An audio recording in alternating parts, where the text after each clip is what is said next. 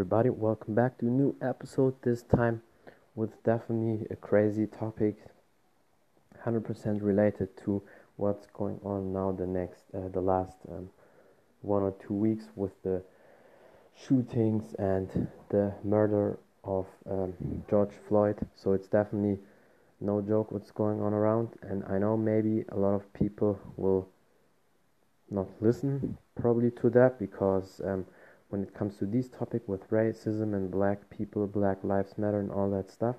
I think a lot of people don't want to tune in or they, they disagree or they just don't want to uh, do anything against it, which is a really, really uh, bad thing and a shame because it's so crazy that the slavery worldwide was about yeah 200 years ago uh, it was stopped 150 years ago and these days we still have like modern slavery in America. It's really crazy when you're black, unless you're famous uh, or rich, you're definitely in big trouble a lot of times. So you always need to be in panic if a cop um, yeah, pulls you aside and whatever. So that's so crazy.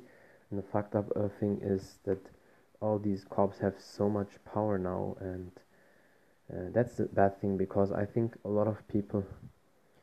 Um, are against racism, and there will be always um, some people, maybe also a lot of people in every country who are racists. But I think the black people can deal with that. But the craziest thing, or where they shouldn't be afraid, is with the police or with the government. If these people wouldn't be racist, or would if they would do the job like they should do, I think a lot of black people would be definitely more safe, and they wouldn't be that afraid because I can tell and from what I see in the videos and what a lot of black people told me also in America, they can handle normal white people when they're racist. Uh, they can handle it, and if uh, something physical happens, they can, um, yeah, handle the situation and glide out. But with the cops, it's very dramatic stuff, and it's uh, yeah, you're in danger because there are two options for a lot of these black people: either they don't fight them back, they don't do anything, and then they get handcuffed and beaten up, maybe shot or murdered like uh, George Floyd, or if they are ready for that, they they fight back against the cop and maybe they they shoot other cops or they can beat them, but then there will be definitely suspect number one in the whole country, which is crazy. And a lot of black people see then the only option if they shoot the other white cops, if they harm them or fight them and they knock them out, then they run away and they kill themselves. So that's really crazy because they have basically no option. That's so crazy. We live in 2020 and it's still going on with the racism. Malcolm X was shot and murdered in 68, 1968, and that's 52 years ago, and we still have the same bullshit. So half, uh, half uh, of hundred years. So half a century. That's that's crazy. It's still going on. Um, you know, I also don't know really what to say, but it's definitely sad. And uh, yeah, crazy people and crazy what's going on around the world. So yeah, I hope all these people outside are safe and you take care of yourself because um, this time is definitely crazy and yeah, a lot of people also don't really care about racism because they, yeah, they just don't want to be associated with it or they don't want to do anything. But I think it's a, it's bad. It's a bad move.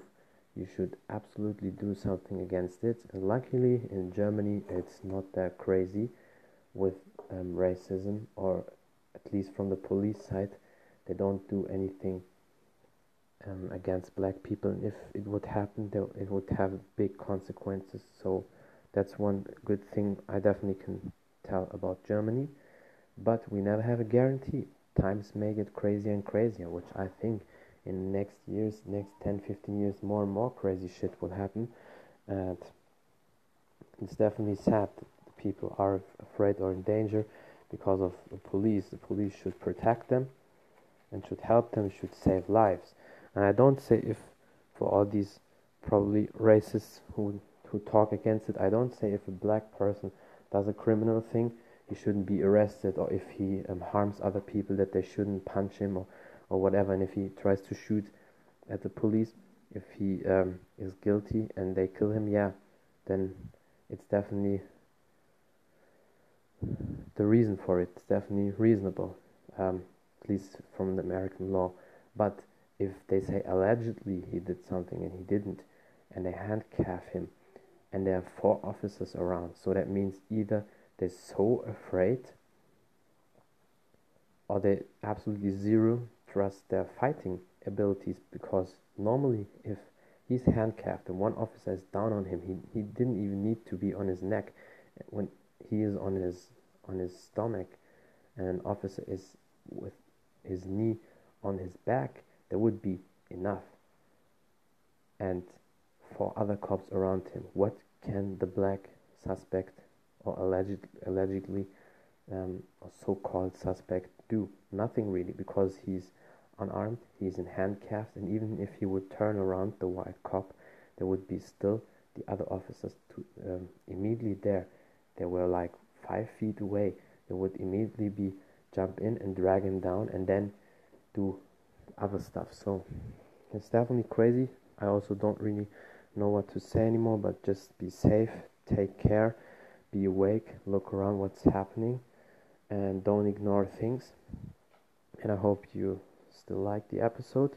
If you have any questions, or if you maybe want me to have somebody from America to talk about the situation, I definitely would like to do it. So thank you so much for listening and for the support. And follow me on Instagram at, at Taekwondo Artist, and you can message me. Yeah? And until next time, bye everybody.